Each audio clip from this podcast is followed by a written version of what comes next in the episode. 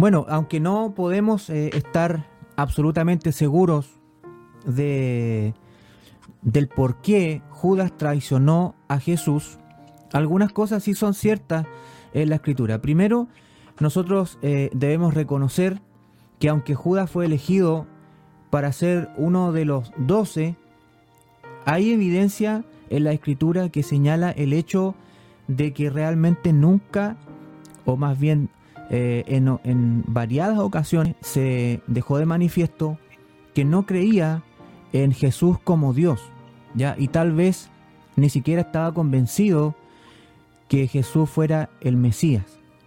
Y eso a diferencia de los otros discípulos que llamaban al Señor Jesús como realmente en ese tono de, reverencia, en ese tono de, de poder reconocer en él al Hijo de Dios y le decían Señor, lo cual es significativo eh, en muchas maneras. Pero Judas nunca utilizó ese título para el Señor Jesús. En cambio, él lo llamaba rabí. Y, lo reconocía tal vez como un, maestro.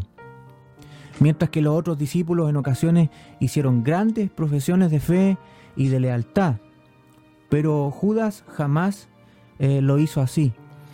Entonces esto a nosotros nos da eh, que entender de que realmente eh, Judas no solo no tenía la fe en Cristo, sino que tenía muy poca o ninguna relación personal también con el Señor. Cuando los evangelios sinópticos mencionan a los doce, generalmente ellos eh, son mencionados siempre en el mismo orden, con algunas pequeñas variaciones, como lo dice Mateo 10, del 2 al 4 o Marcos 3, 16 al 19. Se cree que en el orden general eh, y en ese orden indica la, eh, relativa cercanía eh, que Judas tenía con el Señor Jesús. Y a pesar de esas variaciones, Pedro, los hermanos de Jacobo y Juan siempre aparecen primero en la lista. Y esto también es consistente con la relación que ellos tenían con Jesús. ¿Por qué digo esto? Porque creo que hoy es importante que, podamos hablar de un tema que no siempre es, predicado y no siempre es muy bien visto, como es el profundo tema de la tradición. Y, esto llevado a una escala tan grande como la relación que, tenía Judas con, Jesús, pero hoy día podemos encontrar tradición en muchas partes, en la iglesia, en la familia, en, eh, en no sé, en lugares de trabajo. Y acerca de esto es que me gustaría compartir con ustedes eh, la, su pensamiento, su opinión al respecto. Eh, Antonio. Eh, bueno, interesante poder analizar un poquitito y tratar de darle fondo a este, a este tema, porque en realidad estoy súper de acuerdo, en realidad la, la tradición tiene que venir por alguien cercano. Esta falta, cuando uno, bueno, para poder ampliar el concepto, esta falta que comete esa persona que, no cumple su palabra o que de alguna forma no es verdad, eh, no guarda su fidelidad. O sea, la tradición viene por alguien que nosotros esperamos, por ejemplo. No, no es una persona que no me significa nada, no es alguien que no me interesa. Me gustaría graficar o afirmar un poquitito mi, mi comentario al respecto para poder entender qué podemos hacer. Eh, hay un, hermoso capítulo, un episodio lindo que nos gusta mucho del apóstol Pablo, cuando en, en segunda de Timoteo le escribe y procura venir a verme pronto y comienza un relato donde dice, porque Demas me ha desamparado, amando este mundo y comienza a hablar de algunos, ¿no es cierto? Y solo Lucas está conmigo, una historia bien bonita, pero me gusta el concepto de la tradición, porque este desamparo que puede llevarse al concepto de la tradición es porque en realidad eh, Pablo no esperaba esto de un amigo. Entonces, es por eso que es tan doloroso, porque la traición, una vez se asimila la traición con cosas que nos puede hacer cualquier persona que no nos interesa. En realidad la traición produce heridas profundas en la vida de las personas, marca los corazones, genera heridas como, como por ejemplo la soledad, el abandono, lastima mucho, es una falta que quebranta la relación, por lo tanto es súper importante pero me gusta mirar lo que el apóstol Pablo hizo para enfrentar esto, porque fue triste, o sea, él quedó desamparado, solo. Lo que él está diciendo en realidad, parafraseando un poco, lo que dice en su relato es que Demas lo dejó en el peor momento. O sea, Demas me dejaste cuando realmente te necesitaba. Es cuando tú dejas caer a alguien que está tomando tu mano. Por eso que es tan doloroso esto, porque es algo que no, no esperas, genera rechazo, genera mucha esto se manifiesta en las personas, uno, uno va identificando personas en, en, el caminar y se da cuenta cuando las heridas han generado ¿no eh, estragos en el corazón por la forma que se relacionan. Una persona que ha, ha experimentado la traición eh, le cuesta confiar, le cuesta, o sea, desconfía mucho en realidad de las personas, le vuelve, le cuesta volver a creer. Entonces hay, un, hay un, una, una expresión que incluso para nosotros es es fuerte porque muchos dicen que la traición está en el medio del ministerio. Uno, digo dicho porque es un, dicho entre, entre pastores, entre personas líderes, lo vemos en Jesús cuando muchos levantaban las manos y decían ahí viene, no es verdad, y era lo mismo que después gritaban crucifíquenle. Por eso que es tan dura. Pero Pablo cuando enfrenta esto, eh, para poder cerrar un poco mi idea, eh, porque él heridas del abandono, por ejemplo, la humillación, la burla, que son consecuencias de la traición, eh, Pablo en su expresión dice, eh, la verdad me dejaron todos, pero el Señor está a mi lado. Así es como él comienza a pararse frente a esta realidad, porque es una realidad que muchas personas eh, vamos a experimentar eh, la traición, cuando las personas que, que tal vez eh, contábamos con ella, gente con la que creíamos te abandonan, gente que estuvo a tu lado, que discipulaba, hasta quien le abriste el corazón, por ejemplo, eh, y que muchas veces no le gustó algo y simplemente te dejan, te traicionan, no te abandonan. Entonces lo primero que el apóstol Pablo dice, lo primero es darme cuenta, en realidad me pueden haber traicionado todos, pero el Señor, segunda de Timoteo capítulo 4, verso 17, el Señor está a mi lado.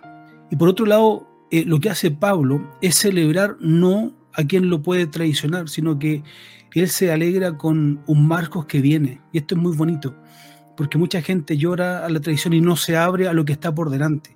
Y en este caso él comienza a decir, ahora mándenme a Marcos, me es útil para el ministerio, con quien antes tuvo problemas, pero ahora le era necesario. Entonces lo primero, él se da cuenta que Dios no traiciona, que Dios no abandona, que Dios no te deja solo. Luego te celebras porque hay gente que va a estar más adelante, que te va... Dios nos cruza con las personas correctas, con personas que van a contribuir a nuestra vida. Y lo, tercero que haría yo es tener un sueño tan grande, pastor, pastores, eh, porque a veces nuestros sueños deben ser tan grandes, nuestros proyectos, que estas heridas, como la traición, sean simplemente una gotita dentro del mar. A sueños grandes, dicen por ahí, dolores pequeños. Así que es una gran, realidad, la tradición está en medio de la vida, eh, pero la actitud de cómo enfrentar eso depende mucho de nosotros. Así que mi consejo es lo que hizo el apóstol Pablo, reconocer que muchas veces podemos quedar solos, pero que el Señor siempre estará a nuestro lado. Tremenda experiencia, ¿no? De, de este gran hombre de Dios como es el apóstol San Pablo. Manuel, el sentir de tu corazón, pastor. La tradición la tradición parte desde el inicio. Bien, usted lo decía, Mauricio Judas claramente es un claro ejemplo de un hombre que traicionó la confianza de nuestro Maestro. Pero Adán y Eva traicionaron al Señor, a Dios. Eh, tremendamente amoroso con ellos y lo traicionaron frente a, una, a un ofrecimiento. Y sabe lo que a mí más me...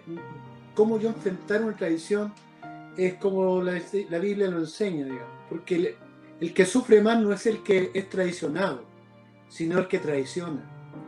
Y eso es lo que tenemos que cuidarnos nosotros como cristianos, de no traicionar a nadie. Porque no, no, no sufre más el que es traicionado, sino el que traiciona. ¿Quién sufrió más, Dios o Adán? Adán. Cuando, cuando Can también eh, expuso la desnudez de Noé, fue maldecido. Absalón cuando traicionó a su padre David murió colgado.